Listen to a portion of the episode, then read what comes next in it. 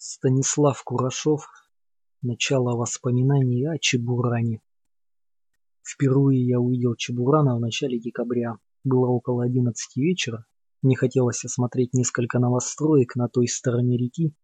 У себя дома, в своем районе, я уже примелькался. Я решил оставить его на пару месяцев в покое, так как я потомственный рабочий сборщик меди, специализирующийся в основном на лифтах. Я шел пешком, особенно никуда не торопясь. Недавно перестал падать снег, а снег – это вечная юность, не кончающееся детство. То черное, грязное – это уже не снег. Лед становится водой, а снег – вот этой мерзкой грязью. Мне было немного грустно. Люди моей профессии, как это ни странно, вообще почему-то склонны к меланхолии пополам с алкоголизмом.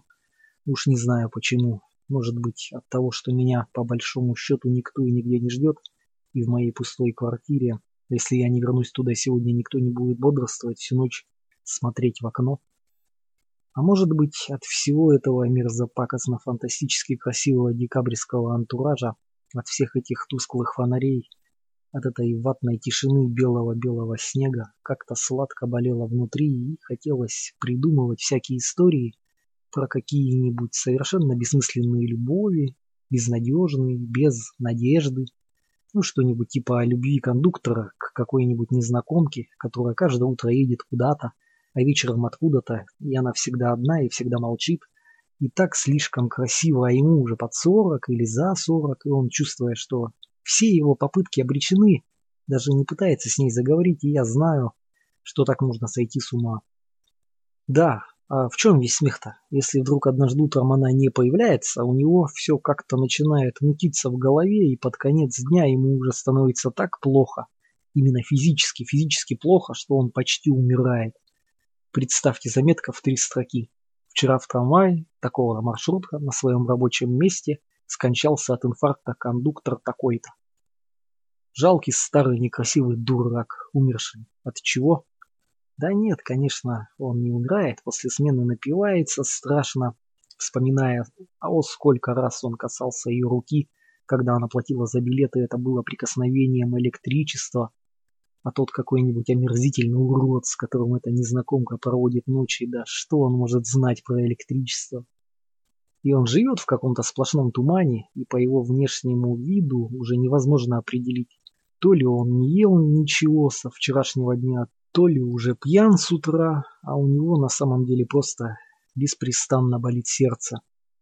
Или что-нибудь о любови какой-нибудь женщины, тоже уже далеко не молодой, сидящей за кассой в каком-нибудь платном туалете, к одному постоянному посетителю молодому да симпатичному да вечно пьяному, который бывает заходит даже раза по три за вечер и даже иногда говорит ей какие-нибудь нейтральные фразы, а она, почти уже отупевшая от этого сидения, от этих запахов, и вообще от всей этой блядской жизни вдруг уже не знаю почему, кто вообще знает почему, от чего это бывает, чувствует к нему какую-то чуть ли не материнскую любовь вперемешку с самой открытой животной страстью. И все ее мысли это теплая нежность грубой порнографии. Дорогие мои хорошие разумные, за что вы можете знать об этом? Но я что-то заболтался. Хотя, может, начало воспоминания о Чебуране должно быть именно таким, не знаю. Да вот, шел я и вдруг... Улица в том месте была ярко освещена, увидел странные следы. Одни следы были самые обычные, но рядом с ними шла цепочка следов, словно бы от гусениц очень-очень маленького танка. Помню, что меня это почему-то крайне поразило, я дошел до перекрестка, следы поворачивали направо, мне нужно было прямо. Но я тоже повернул направо и Метрах в ста впереди увидел одинокую сгробленную нескладную фигурку, бредущую куда-то. Я прибавил шагу и начал понемногу приближаться к ней. И вскоре увидел, что рядом с этой фигуркой действительно ехал маленький игрушечный радиоуправляемый танк. Вдруг он неудачно попытался объехать сугроб и застрял. Человек наклонился к нему, взял его на руки и с неожиданной нежностью сказал, «Ну что, опять застрял, малыш?» Он стряхнул с танка налипший на него снег, поставил его на ровное место, и они продолжили свой путь. Я почти поравнялся с ними, когда он услышал мои шаги. Он обернулся, и меня поразила какая-то ужасная затравленность в его взгляде. словно бы он ожидал, что я сейчас засмеюсь ему в лицо или ударю его просто так, без всяких причин. «Ух ты!» — сказал я. «Это же ведь пантера, да? Можно посмотреть?» «Да, пантера», — тихо сказал он. «Смотрите, пожалуйста». Я присел на корточки и увидел, что это была отлично сделанная модель немецкого танка, кажется, 44 -го года. У меня дед в такой же вот пантере сгорел, ему еще железный крест посмертно дали, сказал я. Вы шутите? Слабо улыбнулся он. Конечно, согласился я. Не дали ему никакого креста. Не до того уже в 45-м-то было. Как вас зовут? Чебуран, ответил он. Господи, прошло уже столько лет. Но вот сейчас начал писать, и все так ярко, отчетливо встает перед моими глазами. Какое странное имя. Это прозвище, что ли? Да нет, не прозвище. Ну почему странное, смутился он. Ну вот такое имя, а у вас? Да, я не люблю свое имя, сказал я. Лучше просто зовите меня Джаном. Чебуран помолчал немного и вдруг сказал. Вам не грустно, Джан, от всего вот этого? С жестом означавшим от всей этой красивой ночной тоски. «Ну, не знаю», — ответил я. «Солнца нет, но зато луна и зима холодная, но это не ядерная зима». «Вы поэт», — тихо сказал он. «Да нет», — криво улыбнулся я. «Самый обычный пролетарий, гайки медные по лифтам тырю».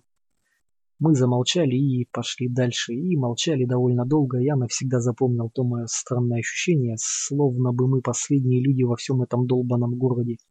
И от этого нам так спокойно, потому что нам нечего больше ждать, и все, что скажет один, непременно поймет другой. «Я люблю гулять ночью», — вдруг сказал Чебуран. «Ночью даже самые мерзкие улочки так красивы.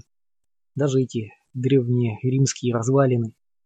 Мы как раз проходили мимо типичного для нашего города полуразрушенного дома с колоннами и тому подобной херней, которая когда-то, вероятно, выглядела шикарно.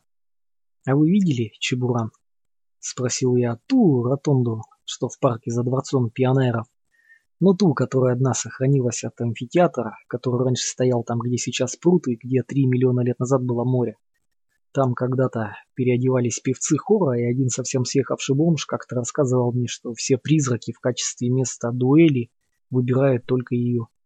Чебуран взглянул на меня, и в его глазах снова проступила болезненность. Потом он отвел глаза и сказал, «Я когда-то был в них счастлив, потом уже нет».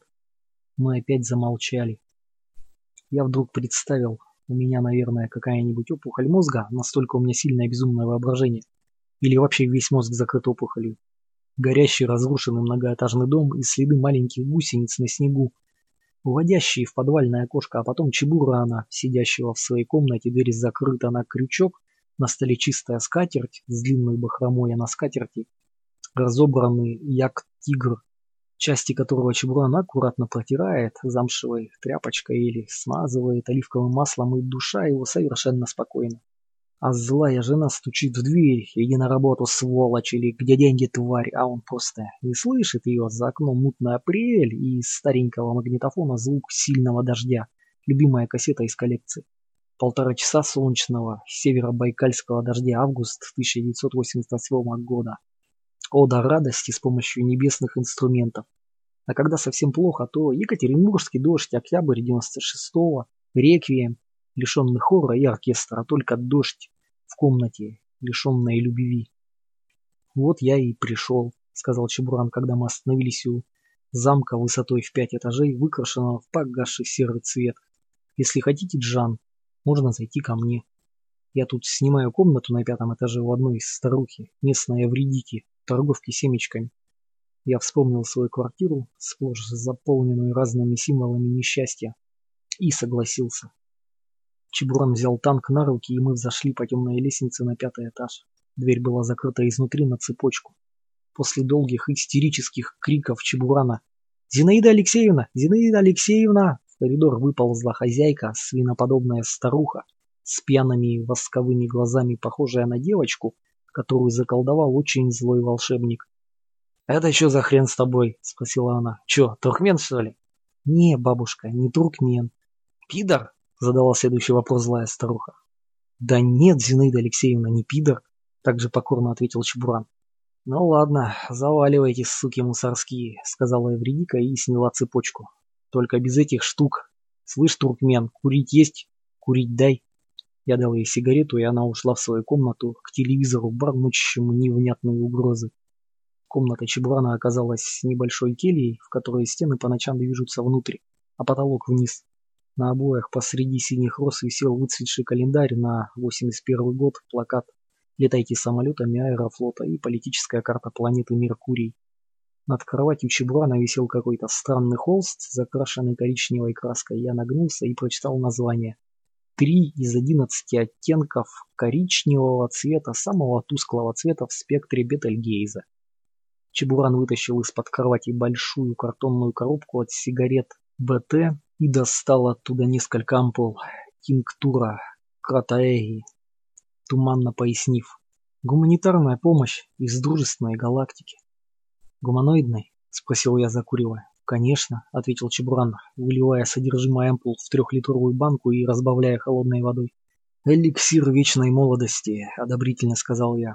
«Кто его пьет, тот не умирает, иными словами, живет вечно». Я пошарил в карманах пальто и, найдя мандариновую кожуру и яблочные огрызки, оставшиеся от позапрошлой ночи, когда я ходил на свой обычный промысел, забросил их в банку, чтобы хоть как-то заглушить омерзительный вкус эликсира. Мы выпили с чебураном на ридершафт и снова заполнили стаканы. И снова выпили. У меня привычно заболел правый висок. А ведь ее же бывший парень, в полголоса запел Чебуран, полковник, сукамент.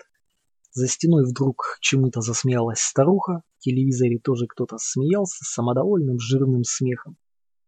Вакуумный барометр по другую сторону оконного стекла показывал ровно минус 270 градусов безумного Фаренгейта.